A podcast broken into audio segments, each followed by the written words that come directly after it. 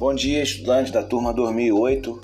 Sou Marcelo de Latora Barbosa, professor de Educação Física, e a gente vai fazer, é, estou, estou enviando esse material para vocês como uma forma aí de ajudá-los, ajudá-las à avaliação. Esse podcast tem como base teórica o material titulado Boas Práticas em Saúde Mental, organizado, né, produzido pela Universidade Federal de Lavras em 2021. Beleza?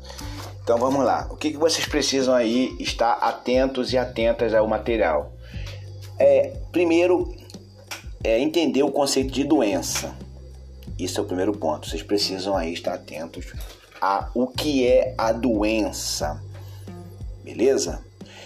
Um segundo ponto, vocês compreenderem com o que é a saúde mental e como ela deve estar como ela deve estar conectada e com o que ela deve estar conectada.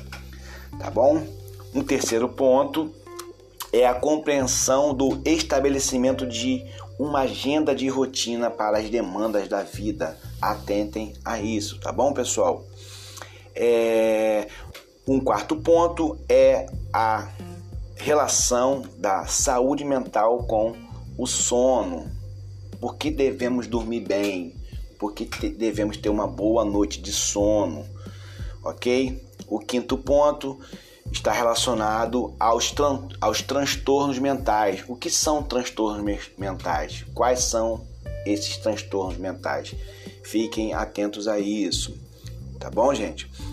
E o sexto ponto é ansiedade ou transtorno de ansiedade generalizada, TAG. O que é isso, gente? Como, a, a, a, como isso é conceituado, como isso é caracterizado, ok?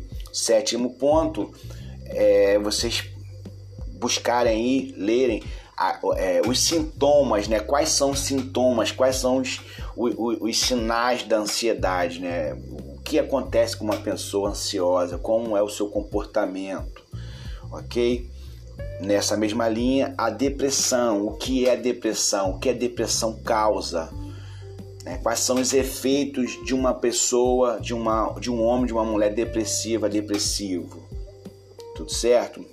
É, é importante conhecer não só o conceito de depressão, mas os, as suas características, tá?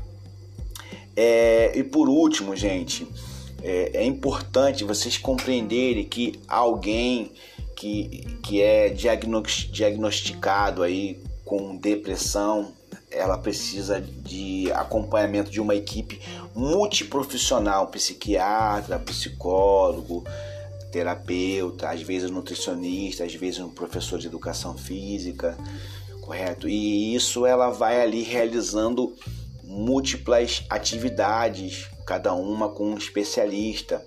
E no que tange a parte de atividade física, de, de prática corporal, de lazer, é importante que essa pessoa busque é, uma prática preferencialmente de cunho coletivo, como uma ginástica coletiva, um, um, grupo de dança, um grupo de yoga, um grupo de balé, sabe? De qualquer, qualquer, toda e qualquer atividade que tenha mais de uma pessoa. Por quê? Porque a pessoa com depressão, a pessoa com traços depressivos, ela precisa dialogar, ela precisa de contato né?